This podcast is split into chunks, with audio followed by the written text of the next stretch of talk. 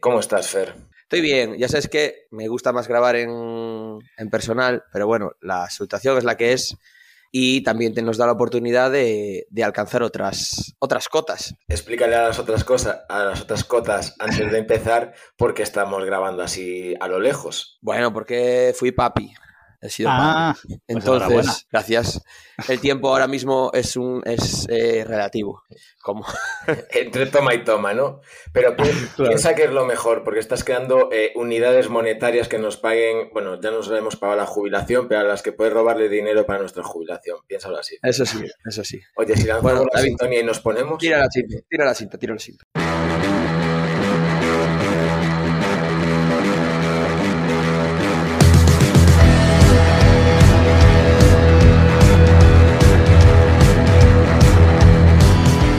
A decir? Fernando, antes ibas a decir algo que te corté. No, no, iba a decir eso, que, presentaras ya, por favor. Que ya nos quedamos en no liarnos al principio. Y nos ya. Buenos días, buenas tardes, buenas noches, invitado. ¿Quién eres y qué nuevas nos traéis? Buah, ¿quién eres?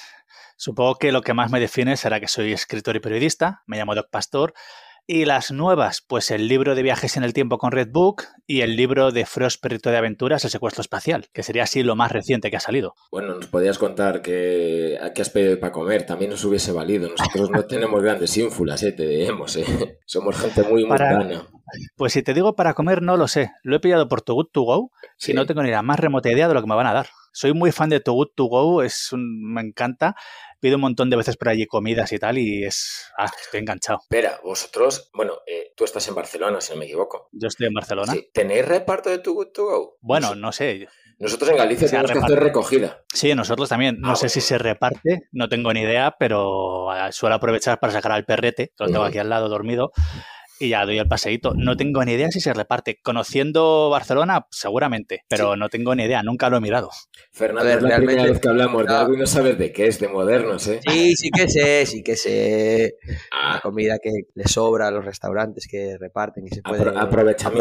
Aprovechar, eh, yo decía, a ver, Doc Pastor nos va a hablar de muchas cosas muy interesantes, pero ser hermano de un mentalista, eso, eso ya a mí ya me ha matado. Yo haciendo mi research particular, hermano mentalista como en currículum, ya me, me da a la vida. Sí, somos una familia un poco, voy a decir original, pero de los cuatro hermanos, dos hemos ido por el camino más de, de cultura, espectáculo en su caso. Y mira, hace poco estuvo en Barcelona, pude ir con mi pareja a verle, que hacía un montón que no pasaba por aquí. La última vez vino para hacer un espectáculo para una empresa, con lo cual no pude. Y jo, fue una gozada verle. Además, eso me retrotrae siempre a la infancia, porque cuando éramos pequeños y él empezaba el tema de la magia, con la magia borrás y todas estas cosas, me usaba a mí de conejillo de indias y había partes del espectáculo que ya sabía por dónde iban porque me acordaba de cuando era pequeño y la verdad que es, es chulo. ¿Eras el hermano cabrón o, o, o, espectador de los que le gusta que se deja hacer? Medio y medio. Me, a ver, yo tengo un problema que es que me pasa en el cine cuando veo películas y de todo, que me fijo mucho en los detalles. soy de estos asquerosos que ven la publicidad escondida, que ven el guiño y tal, pero porque no sé estar mirando solo al centro de la pantalla. Y mi hermano por eso me usaba también, porque eh, la forma de practicar y que mejorase era, claro, ver por dónde estaba el truco y demás, pero siempre con amor, claro, amor fraternal. Doc Pastor, periodista, escritor y experto en pillar el racor ajeno, ¿sabes? Esta mierda que te comes. eh, el otro día vi una peli de estas de que está anunciando Amazon, grabada en España, con Arturo Valls, que es un anuncio de Estrella Galicia mm, el 90% de la película. Es maravilloso cómo están introduciéndose en el audiovisual, entre eso, La Casa de Papel, que es a lo próximo que nos queda a nosotros. Doc, ¿te ves que te escriba, escribe un libro para este Alicia? Hombre, a mí si me vienen con el dinero por delante, yo, yo como buen mercenario, me ven esto ya Galicia o Campo Frío o quien sea, yo se lo escribo. De todas formas, esto no es nuevo. ¿Os acordáis de la película esta, la de los 80, se llamaba Mi amigo Mac? Yo no.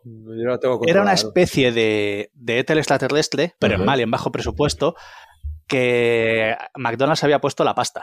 Por eso era mi amigo Mac, y le encantaba comer hamburguesas y tal. O sea, era un anuncio descarado de principio a fin. Y ahí se estrenó. Y hay gente que la tiene como una peli de culto de la época. Es, es malísima, además.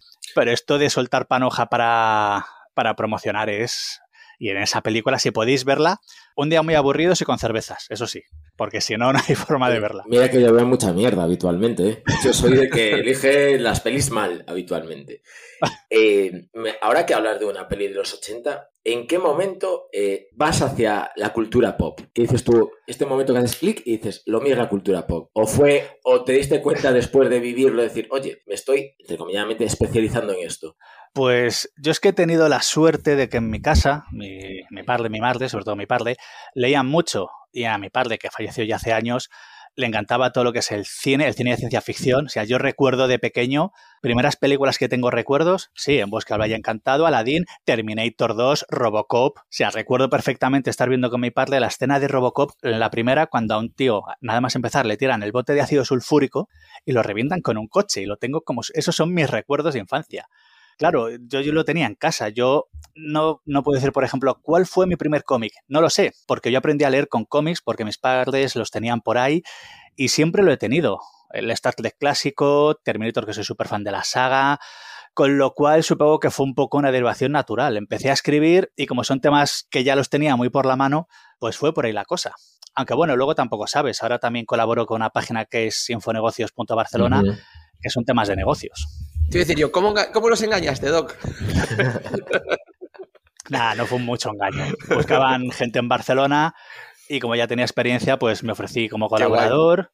Hablé con el con Íñigo, es, es, el editor que es argentino, ahora está aquí en Barcelona, un tío encantador. Y empezó por ahí. Sí que es verdad que varios de los artículos, unos cuantos, son de tema de negocios, claro. Pero bueno. Pero cuelas alguna, ¿no? Sí, porque he hablado de, de Godzilla vs. Kong.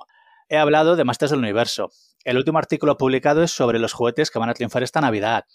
Eh, sobre la apertura de la Disney Store en Barcelona, sobre el cierre de la tienda Disney en, bueno, en, todo el mundo.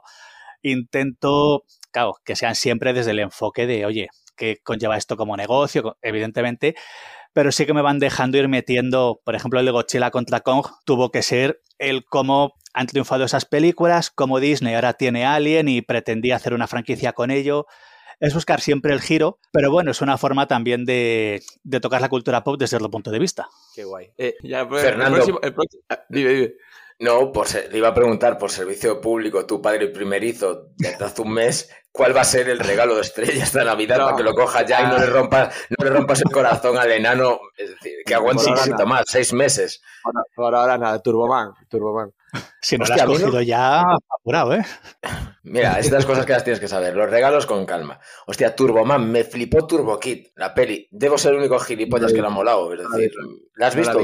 la, tengo pendiente. Llevo tiempo queriendo verla, pero de esto que entre unas cosas y otras es, venga, a ver si me la veo. Venga, el fin de semana. Y, así voy desde hace la de Dios. Tengo ganas de verla. ¿Qué tal está? Eh, ¿Mola? Yo, como te dije, soy habitual de elegir pelis malas. O sea, yo me las pongo cuando tengo que trabajar, pero tengo la excusa. Sí, veo un poquito la peli, pero... y trabajo, ¿sabes? Mezclo ahí.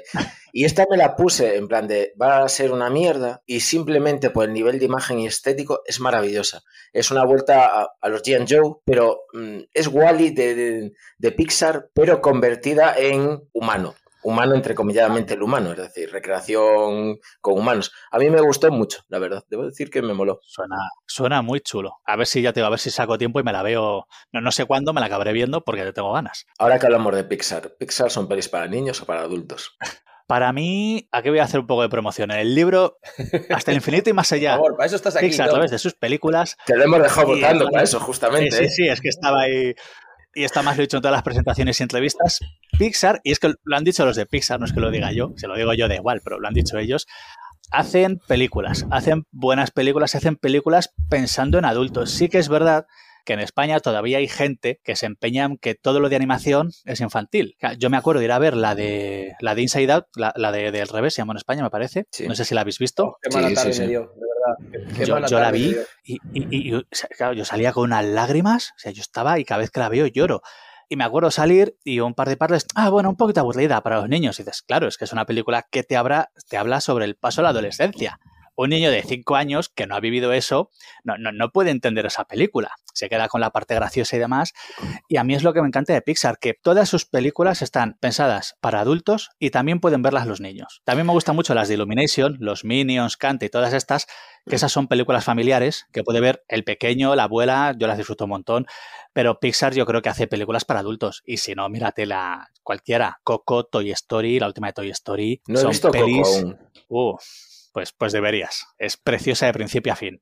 Pero es de llorar, ¿no? Por lo que tengo entendido. Sí, yo lloré. Yo es que lloro mucho. Yo soy muy sensible y en las pelis, en los pases de prensa es horrible. Yo pasa pues en Coco, llega al final de la peli, estoy yo ya con lágrimas y el resto de colegas súper estoicos en Toy Story 4, creo que llevamos 10 minutos de película, la primera escena yo ya estaba llorando, con las lágrimas que se me caían.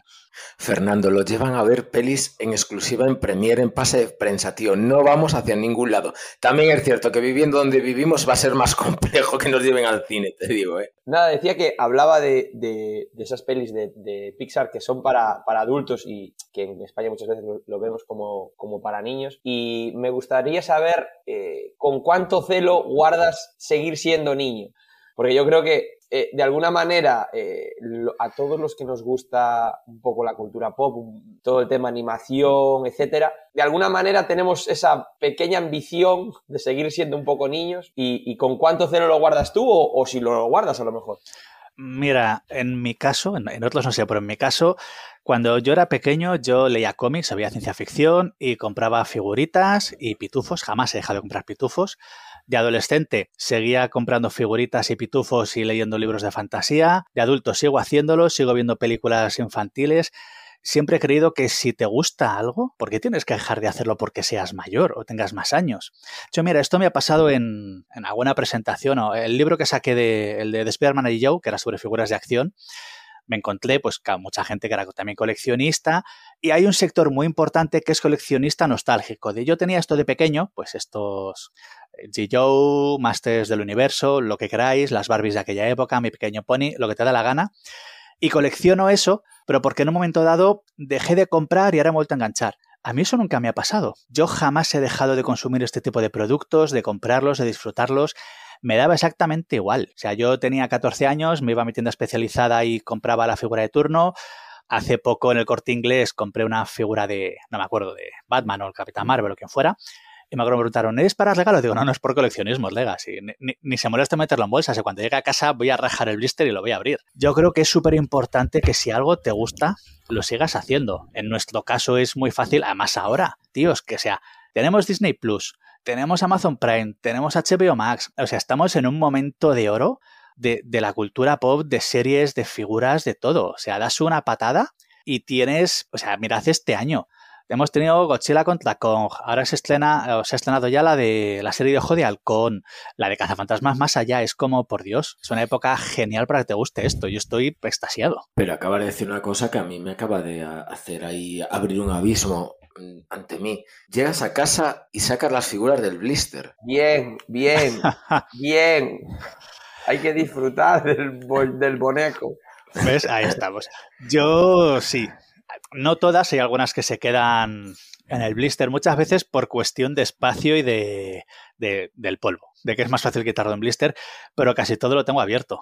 Hay muy pocas cosas que tenga cerradas, hay algunas, pero a mí sí, porque, a ver, tú te gastas, yo qué sé, eh, 10 pavos, 20, 30, 50, lo que sea, en una figurita, uh -huh. hostia, no sé, a mí me gusta tocarla, para eso la he comprado. O sea, en el blister está muy bonita.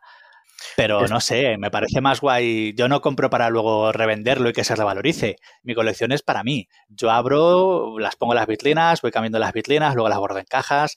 No tengo ningún problema. Estos purismos nunca han ido conmigo.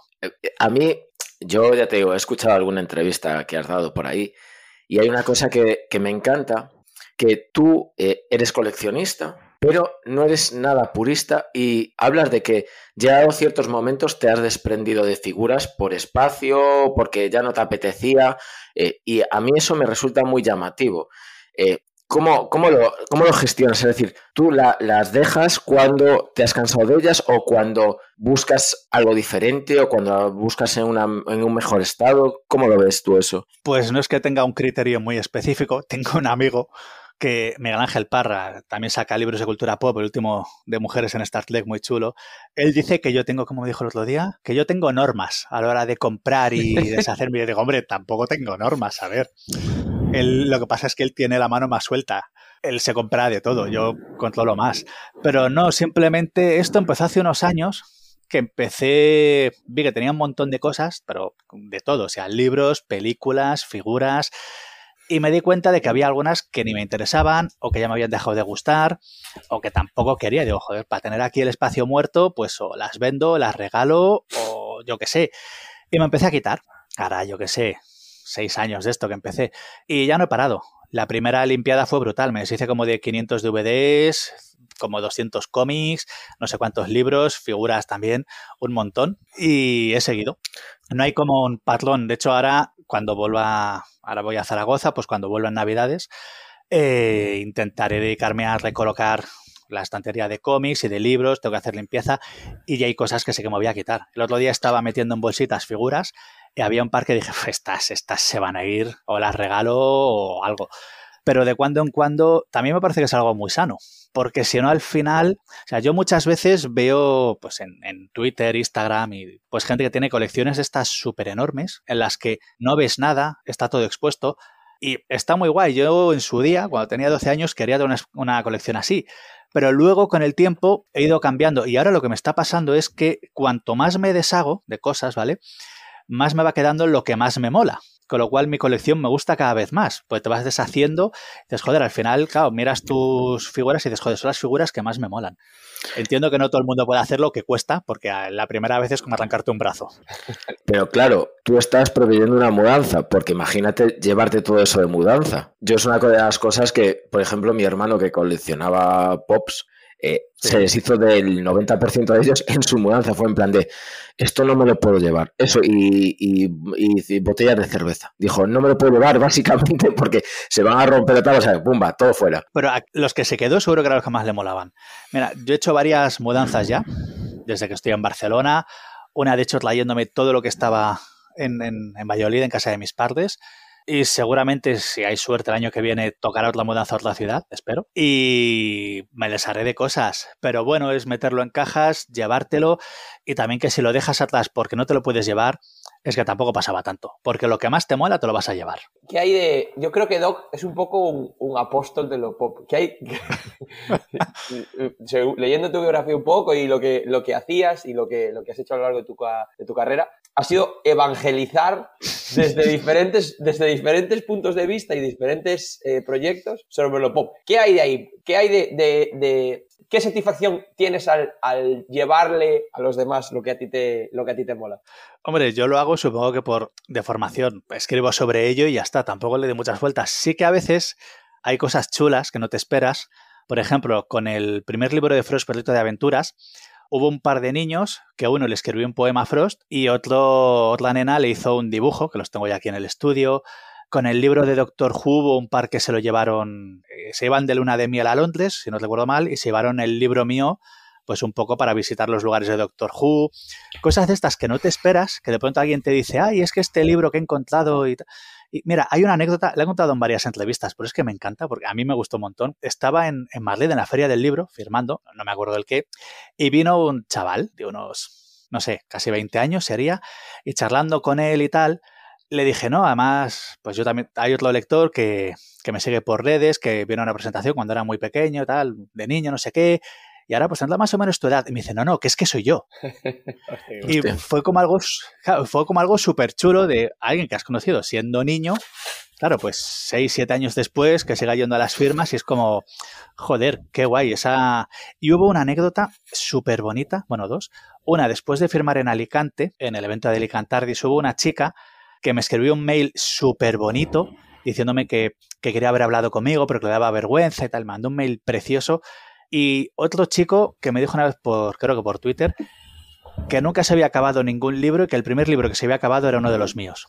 Y os juro que eso, o sea, no os puedo describir la sensación que es que alguien te diga eso como escritor, es como decir, joder, qué, qué maravilla. Leíste a leer más libros, evidentemente, de ahora que ya has terminado uno, sigue. Pero son esas cosas que no te esperas que vayan a pasar y que cuando pasan pues, pues flipas, no es la forma de decirlo. Eh, has escrito 12 libros, la mayoría sobre cultura pop, también están los 17. 17. Ahí, ahí, espabila, chaval. Espabila, Perdón, chaval. Es domingo por la mañana, hago lo que puedo, ¿sabes? Esto es muy duro para mí. Espabila, joder. Es que el otro día eché la cuenta, por eso lo sé. Estuve retocando la web y por eso lo tengo tan presente. Vale. Esa incontinencia a la hora de, de- de escribir, ¿de dónde sacas el tiempo? Bueno, a ver, es combinar un poco. Es también cuando es algo que te gusta, te organizas y quieras que no vas con, vas haciéndolo. También voy a reconocer que ni todos los libros han sido una incontinencia. Ha habido libros que han sangrado. El de Pixar, por ejemplo, lo pasé fatal. Fue un libro que me costó mucho encontrar el tono. Además, me puse súper enfermo un par de veces, de enfermo de, de verdad, de, de físico. Y tuve que retrasar la fecha de entrega. Y ahora cuando lo leo, digo, "Joder, ¿cómo se nota que estuve enfermo en algunos cachos? Lo, noto yo. Pero me costó mucho que luego a la gente le ha gustado. Y digo, bueno, está bien, pero ese me costó errores. Hay otros que te salen más fluidos. El de, justo el que sale ahora, el de viajes en el tiempo de Redbook. Ese lo escribí durante la pandemia, durante el confinamiento, en parte porque ya había hablado con la editorial para hacerlo, pero se retrasaba la cosa, porque como estábamos en medio de una pandemia, pues bueno, se iba retrasando hasta que termine la pandemia, el contrato, no sé qué. Y realmente se escribió porque me dijo mi pareja, ponte a escribir y hacer algo que te estás volviendo muy raro en el confinamiento. ¿Vale? Y es por lo que me encerré y lo terminé bastante deprisa. Y también el libro es muy ameno y muy divertido porque era parte de, bueno, para pasar mejor el confinamiento. Y luego, por ejemplo, los de Frost son un rollo muy distinto porque son narrativa. El primero se hizo hace cuatro años, este ha tardado un poquito más. Tengo pendiente a ver si me pongo un dibujante amigo mío. Quería que le pasara alguna propuesta para intentar hacer Frost en versión cómic, pero no termino de pillar la historia. Porque a veces también es complicado, incluso en libros más de divulgación, el coger el punto de qué quieres contar, cómo quieres hacerlo. Yo siempre, cuando voy a escribir, lo que hago antes, escriba de lo que escriba, me, da exactamente lo mismo. Leo mucho del tema y de cosas relacionadas, ¿vale? Pues si tengo que escribir un libro sobre pues, podcast, ya que estamos en un podcast, me cogería varios libros sobre podcast, escucharía más podcast, tomaría mis notas.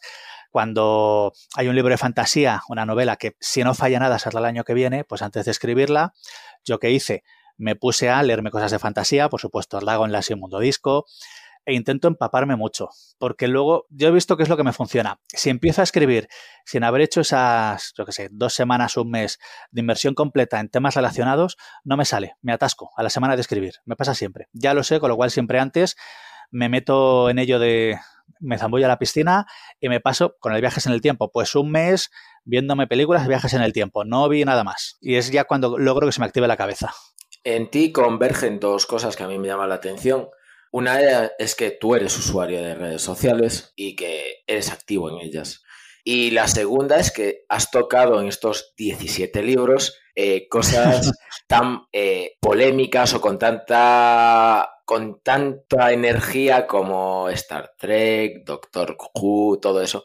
Eh, que ¿No te sientes de responsabilidad de que el típico persona mmm, que roza así un poquito mucho la enfermedad aparezca mañana en Twitter y te diga, tío, no tienes ni puta idea, vaya mierda, esto no, aquello? ¿No has vivido esa situación ya? Sí, sí, la he vivido y al principio de empezar a escribir libros me importaba y hasta me metía en el, en el debate y intentaba estar calmo y no sé qué. Ahora si me pasa algo de eso le doy un favorito, de voilà, bien por ti. Porque es, al final, y vosotros lo sabéis ahora con el podcast, en cuanto empiezas a hacer cosas, siempre va a ser alguien al que no le gusta lo que haces. O critica el libro, o tu actitud, o cómo vistes, o que tengas tu peo, da igual. Siempre va a haber alguien que despotrique, con lo cual llega un punto en el que dices, yo mi trabajo lo hago lo mejor que sé, yo llevo la prensa a leer la blanca editorial, lo hago lo mejor que sé. Yo escribo para Infonegocios, lo hago mejor que sé. Si no te gusta, quéjate, fantástico. Y hay críticas que he tenido malas que las miro y me las tomo muy en serio. Pero cuando son críticas, críticas constructivas, claro, de mira, el libro falla porque, ah, pues es verdad, no sé. Cuando es alguien que es que despotrica porque, mira, una vez me acuerdo en un, ¿cuál era? No me acuerdo en qué libro era. El de Tim Burton igual, va, lo que fuese, que alguien habló mal de él, pero porque el libro no era lo que él se esperaba. Y era, pero eso no es culpa mía. O sea, esto es como Cazafantasmas, la última, no sé si la habéis visto. Oh, no. eh, pues es, bueno, si vais a verla, es, está muy chula. Pero es una, yo es que me había imaginado esto y como no es esto, está mal. Y dices, hombre, vete a disfrutar de la película. Yo siempre que voy al cine, ya sean los pases o por mi cuenta, o leo libros o, o cómics o veo series, intento ir sin nada predispuesto de, a ver, me gustaría que fuera esto, evidentemente, como a todo el mundo. Yo tengo esta idea. Pero me voy a sentar en la sala, voy a abrir el libro, voy a poner la serie de turno y voy a ver qué me da. Y después, en base a eso, ya despotrico o no, porque hay cosas que no son salvables, como la casa de Gucci, no hay por dónde salvarla. Y mira que la tenía ganas. Pero sí, me ha pasado de gente que te ataca o te despotrica. O hubo una vez uno que ahí medio entrada el trapo, era con el libro de Doctor Who, que fue el tercero, ahora no lo habría hecho, que decía, es que además se me quedó grabado, que era, a ver si me acuerdo exactamente, eh, que la portada del libro de Doctor Who que invisibilizaba al noveno doctor, que sale en la contraportada, ¿vale? Era el que le gustaba a él, claro. Sí, sí, supongo que a mí también me encanta. Y fue, hombre, no, mira, sale en la contraportada, tal, no sé qué. Y se habla de él, es el primero de la época nueva. El libro este va sobre eso, ta, Y era como, y al final fue, bueno, pues mira, vale, para ti la perra gorda, pero quejas de esas a veces absurdas que dices, bueno, bien, también lo entiendo. Cuando tú haces un producto que al final va a ser de ocio, como es todo lo que hacemos nosotros, eh, el público que lo recibe no siempre lo ve de otra forma, es para él es ocio, con lo cual también su crítica para él puede ser más válida. Yo, a mí me gusta mucho cuando eso, cuando me critican, pero de forma buena. De, oye, esto puedes mejorarlo, esto puedes cambiarlo, aquí habría hecho tal, no sé qué, este ritmo.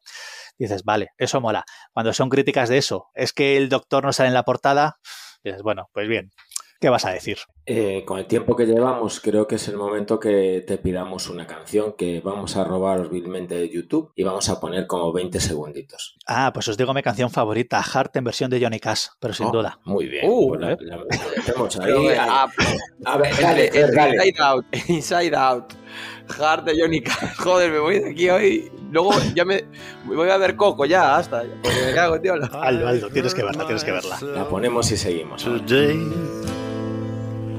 to see if I still feel. I focus on the pain, the only thing that's real. The needle tears a hole, the old familiar sting. Try to kill it all away. Yo tengo una pregunta así de estas mm, jodidas que quiero que te expreses tú. Vas- yo ya escuché tu, tu opinión, pero me gustaría que lo compartieses con la gente que nos escucha. Eh, tú estás en contra de lo que es el término friki como orgullo, lo cual a mí, eh, yo cuando lo dijiste al principio de una entrevista que escuché, no entendía por dónde iba. Cuando hiciste la explicación, eh, creo que puedo entenderla. Igual no lo comparto todo, también te lo digo, pero creo que puedo entenderlo. Es decir, tú te posicionas en contra del término friki, ¿no? Bueno, más que en contra, esto es como. Vale, voy a hacer el, el- el paralelismo con el fútbol, aunque no sé nada de fútbol, pero es lo más cercano que se me ocurre. Em, tú tienes a los, a los fans de cada equipo y demás, ¿vale? La gente que le guste, el, pues no sé, el Galatasaray o lo que sea. Y tienes a los, a los hinchas y a los hooligan, ¿vale? Son cosas diferentes. Eh, yo me acuerdo cuando empezó el primer día del Orgullo Friki, hace la de Dios es Cristo, que el primer día del Orgullo Friki fue un... Nos gustan los cómics, nos gustan las series de ciencia ficción, pero también somos gente que tiene una vida, que tiene sus parejas, que, que ya está, esto es una parte más, ¿vale? Y al segundo año todo giró. Y yo me acuerdo de la gente saliendo disfrazada y fue lo de... Me parece muy bien que tú te identifiques con esa versión de ser friki, yo no, yo prefiero el término cultureta. Hace poco vino una amiga, mi pareja, a comer a casa y hablaba de, no, yo también soy friki. Digo, no, a ver, yo soy cultureta. Y me decía, no, a ver, sí, claro, yo también prefiero ese término. Digo, no, a ver, digo, yo lo digo porque además yo también me escucho, o sea, yo no veo solo series de esto, también me pongo a veces, me escucho ópera o tal, es otro rollo y me gustan las galerías de artes.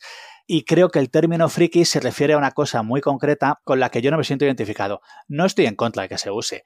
Me parece fantástico que la gente se identifique con ello, que ya está, igual que en su época pues había, estaban los mods y los hipsters cuando yo estaba en la universidad, cada uno puede identificarse con el término que quiera. Lo que pasa es que yo no me identifico con ese término. No es que esté en contra de ellos, sino que no lo veo con algo relacionado para mí. Yo leo todas estas cosas, me gustan, pero es una parte más de mi existencia. Es que No creo que sea...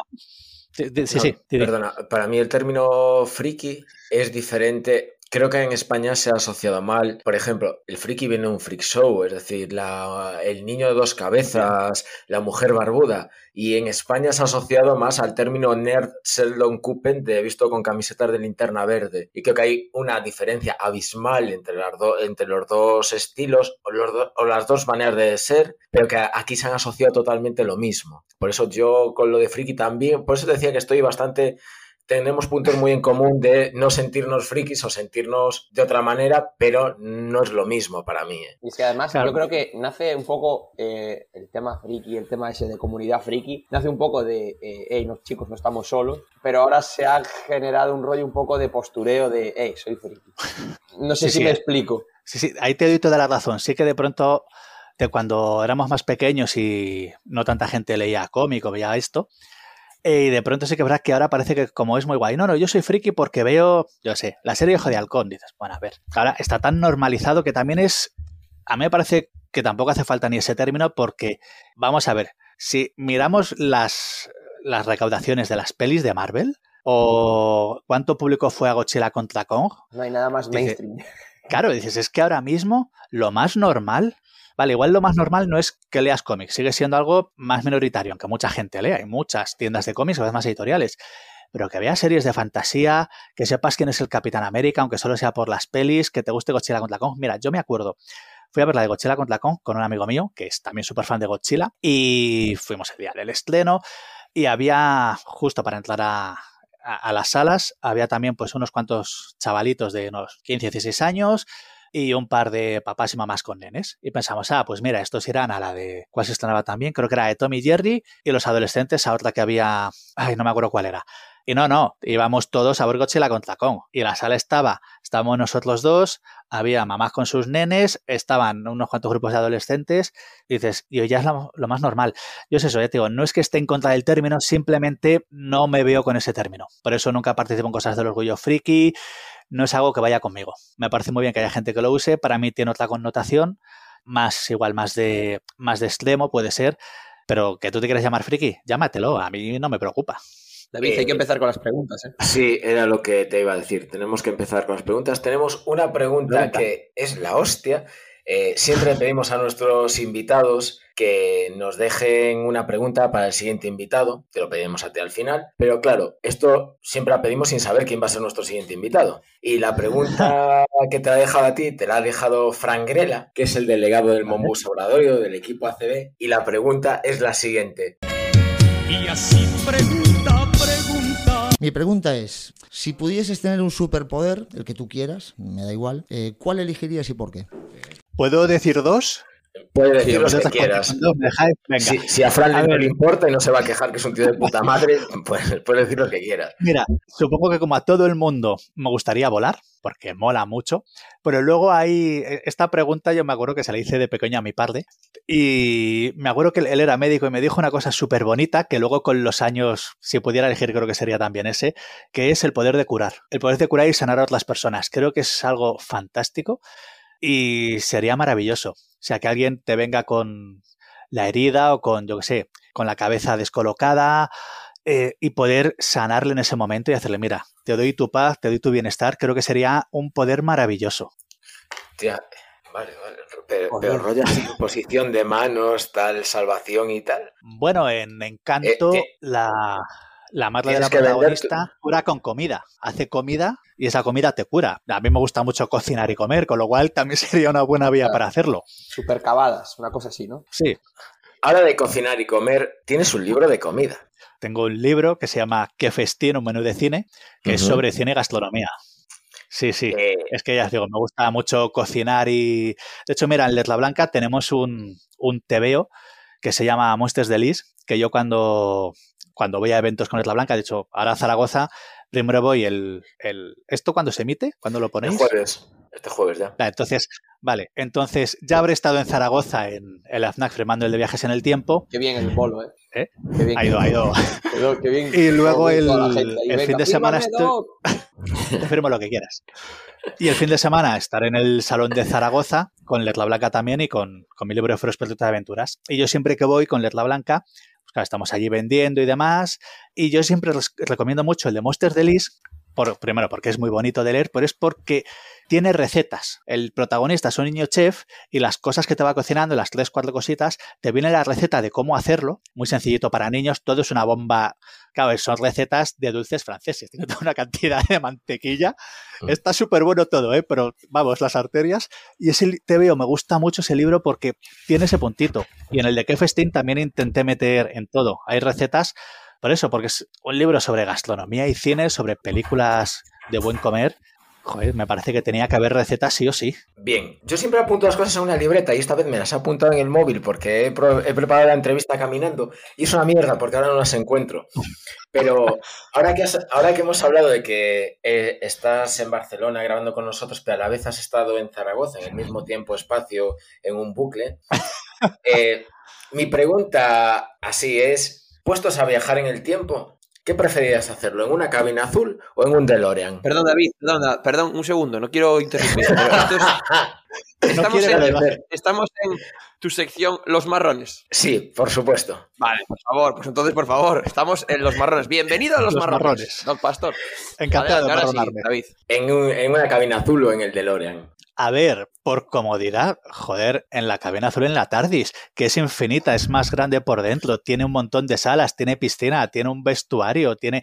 Por favor, en el DeLorean, los viajes que puedes hacer ya pueden ser cortos, porque imagínate que te lleve mucho viajar en el tiempo, te estés meando, te entre hambre. En la TARDIS lo solucionas. O sea, ¿a dónde va a parar? Y además, si la TARDIS funciona bien y tiene el circuito camaleónico, puedo viajar en un DeLorean que sea una TARDIS. Dos en uno. Me parece todo mejor. Es el marrón mejor respondido de todos, es decir, estructurado con lógica, base. Estoy encantado con esta respuesta. Y ahora que has mandado la mierda al DeLorean para irse de cañas, ¿Doc o Marty McFly?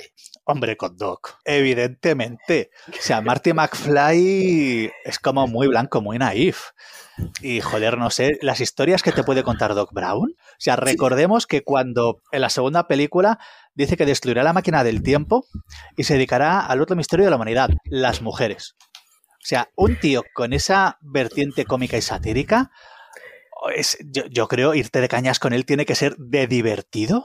Y que Marty Mira, ese, come- Eso además.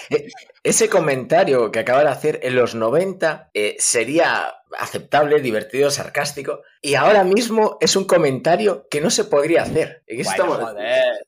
No, No, se pero ver, yo creo hacer. que es verdad, no se podría, pero yo creo que estaba igual de mal. O sea, ahí el personaje te deja claro cómo es y ahora igual. Esto es como cazafantasmas. El fin de pasado estuve con mi pareja volviendo a verme la 1 y la 2 para ir al cine. Yo ya había visto en el pase la, la tercera, pero dije, mira, para que vayas con ello fresco. Y salía Peter Beckman. Peter Beckman es un machista y un miserable. Pero es que lo era en los 80 y lo sigue siendo ahora. Solo que ahora igual nos damos más cuenta, pero es lo de no se elogia cómo es con Dana Barrett ni cómo es de pintas. En ningún momento se elogia en la película. Ahora somos más conscientes, pero dices, pero es que era un impresentable igual.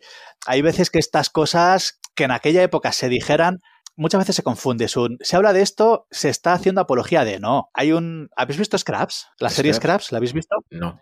Eh, Bueno, la tenéis en Disney Plus. Es una serie de médicos fantástica, súper divertida y absurda. Yo la he visto como cinco o seis veces. Y hay un capítulo que el creador de la serie quería quitar, pues porque había blackface, ¿vale? Se pintan la cara como si fueran negros. Pero es que la escena en concreto es que Artur y JD, que son los dos protagonistas, uno es negro y el otro es blanco, van a la hermandad de Tur. Eh, Tur va con la cara pintada de blanco y JD con la cara pintada de negro. Claro, la escena no es que hagan blackface, sino es que la escena es que los dos son gilipollas. Y eran gilipollas hace 20 años y siguen siendo igual de gilipollas ahora. O sea, ¿qué dices? A ver, quitarlo eso solo es una muestra más de lo idiotas que son. No hace falta quitarlo. No se está defendiendo esa postura. De hecho, tú los ves y dices, es que más tontos no podéis ser. A mí eso me ha pasado con Boston Legal. Que Ay, me posible- encanta. De mis series favoritas. A mí, me, a mí me encanta, pero el problema es que las dos primeras temporadas, la sensación es que son hipermachistas, que cuando tú acabas de ver la serie o la ves completa, te das cuenta de que son taritas que a lo largo de la serie se van explicando, que al final lo que tienen es miedo de estar solos y de enfrentarse a su Sí. día a día. Pero claro, si te quedas en los dos primeros capítulos o las dos primeras temporadas es joder, es humor machista, tal, y dices tú, para, dale espacio que esto está cambiando y va hacia algún lado. Pero te recuerdo que estábamos metiendo mierda, no estábamos hablando de estas cosas.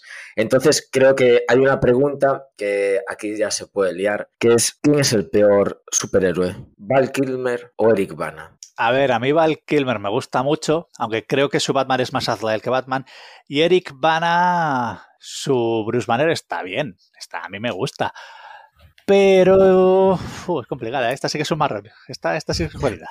Siempre Ah. queda el comodín Edward Norton, ¿vale? Haciendo de Hulk. No, Edward Norton me gusta, me gusta también. A ver, si hay que decir sí o sí, ¿cuál sería peor ver? ¿Por cuál me gusta menos? No voy a decir peor. Y seguramente sería, sería el, de, el de Eric Bana. Pero porque la peli de Val Kilmer, aunque sea, bueno, pues como es, todas recordamos, te diviertes mucho viéndola, la verdad. Con el dos caras de Tommy Lee Jones pasado de rosca y todo esto, te diviertes mucho.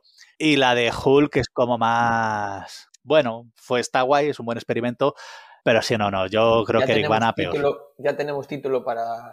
Doc Pastor eh, dice que el Hulk de Eric Bana la peor película de la historia. Las seis peores, ¿eh?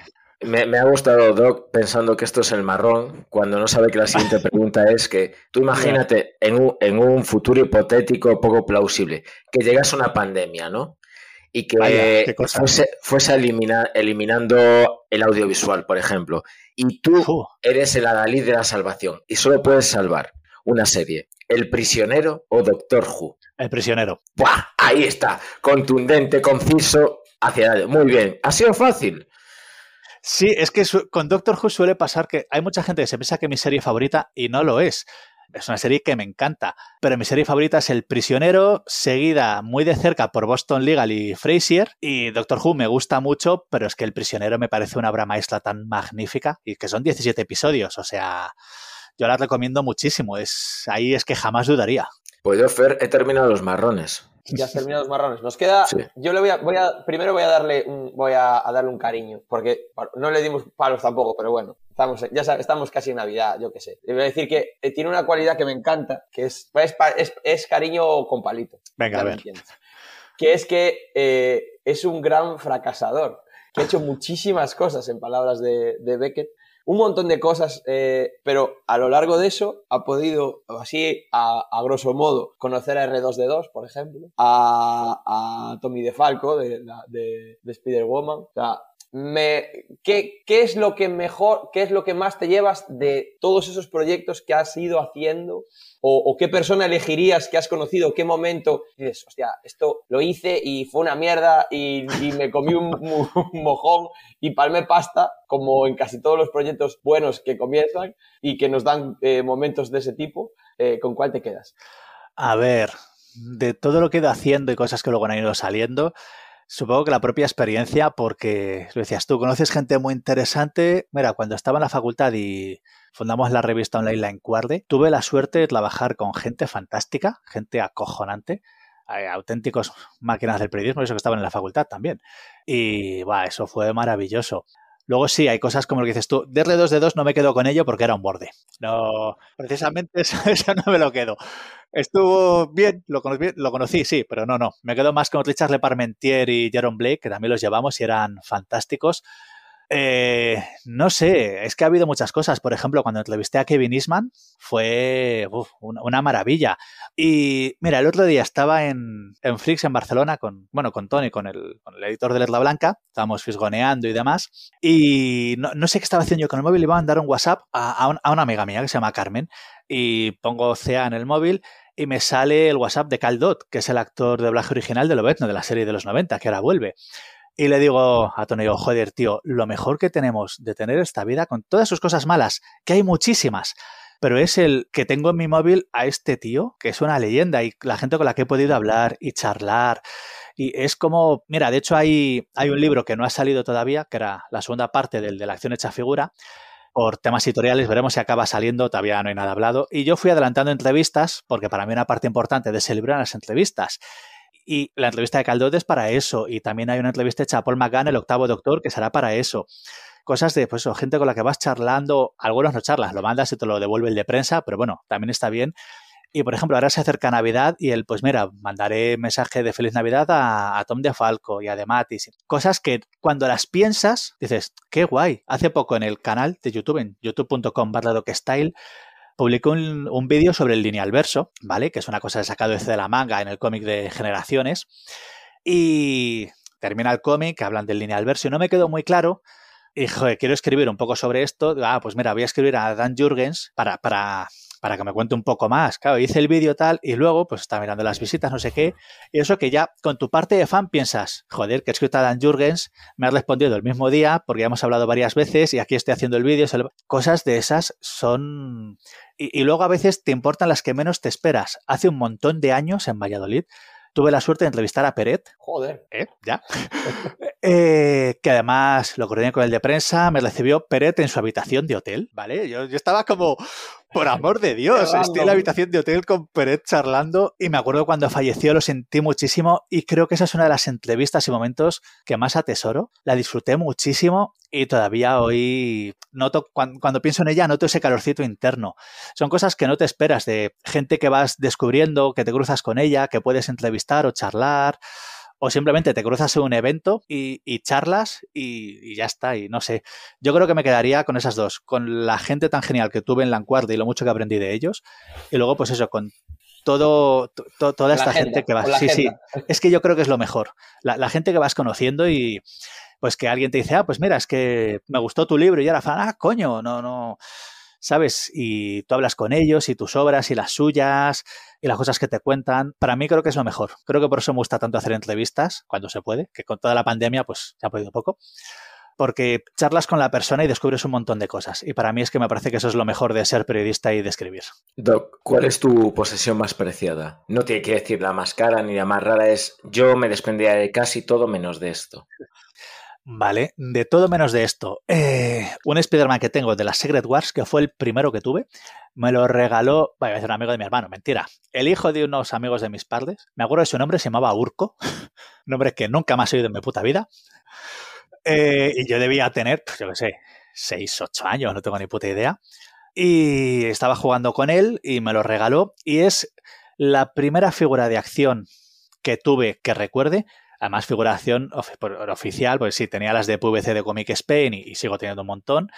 Y había tenido algunas así como más heredadas. Y esto esta era la primera mía mía, que no era de que un hermano me hubiera regalado sus Ergan Boys o sus. No era mía mía. Y le tengo muchísimo aprecio. Luego ha acabado pasando que la Secret Wars es mi colección favorita de cómics y de figuras. Pero creo que eso sería lo algo de lo que jamás de los jamases me desharía. Pero nunca. Y ahora que estamos en un momento tan emocional, entre follar comer y cagar, ¿cuál es tu orden de, de, pirámide de Maslow? ¿Qué es para ti lo más importante? ¿Y por qué, evidentemente? Hombre, lo más importante, comer, tíos. Si no comes, no puedes follar.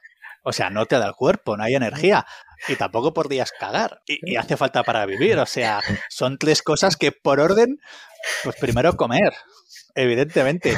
Porque ¿os habéis intentado follar después de un ayuno. Yo lo, yo, con eh, bueno, yo, lo, he, yo, yo lo he intentado te, mucho, pero no ha salido nunca. A ver, ahí está, yo tengo que decir que... aquí, yo digo que he tenido que dar el peso, solo digo eso. He tenido que dar el peso para competir. Ahí lo dejo. Maestro. Y yo creo malo, que ese sería el orden. Bueno, hay que sudar de todas formas, como que pueda. Sin comer, aunque pueda, hay que sudar. Fernando, ¿algo más que nos quieras añadir? Nada más, que estoy contentísimo de este capítulo, de este episodio, y que, Muy bien. Nada, que hasta dentro de 15 días. Muchas gracias, eh, Doc. Muchas gracias, Doc, por perder una mañana con nosotros y estar tan dispuesto a ello, ¿vale? Nada, encantado, yo me lo he pasado muy bien, o sea que cuando queráis se repite sin problema. Gracias a vosotros.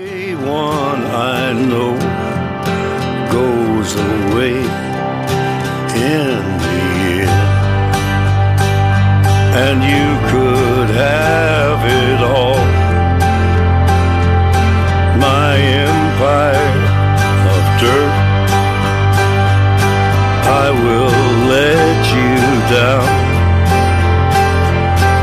I will make you hurt. If I could start again, a million miles away, I would keep myself. I would find away.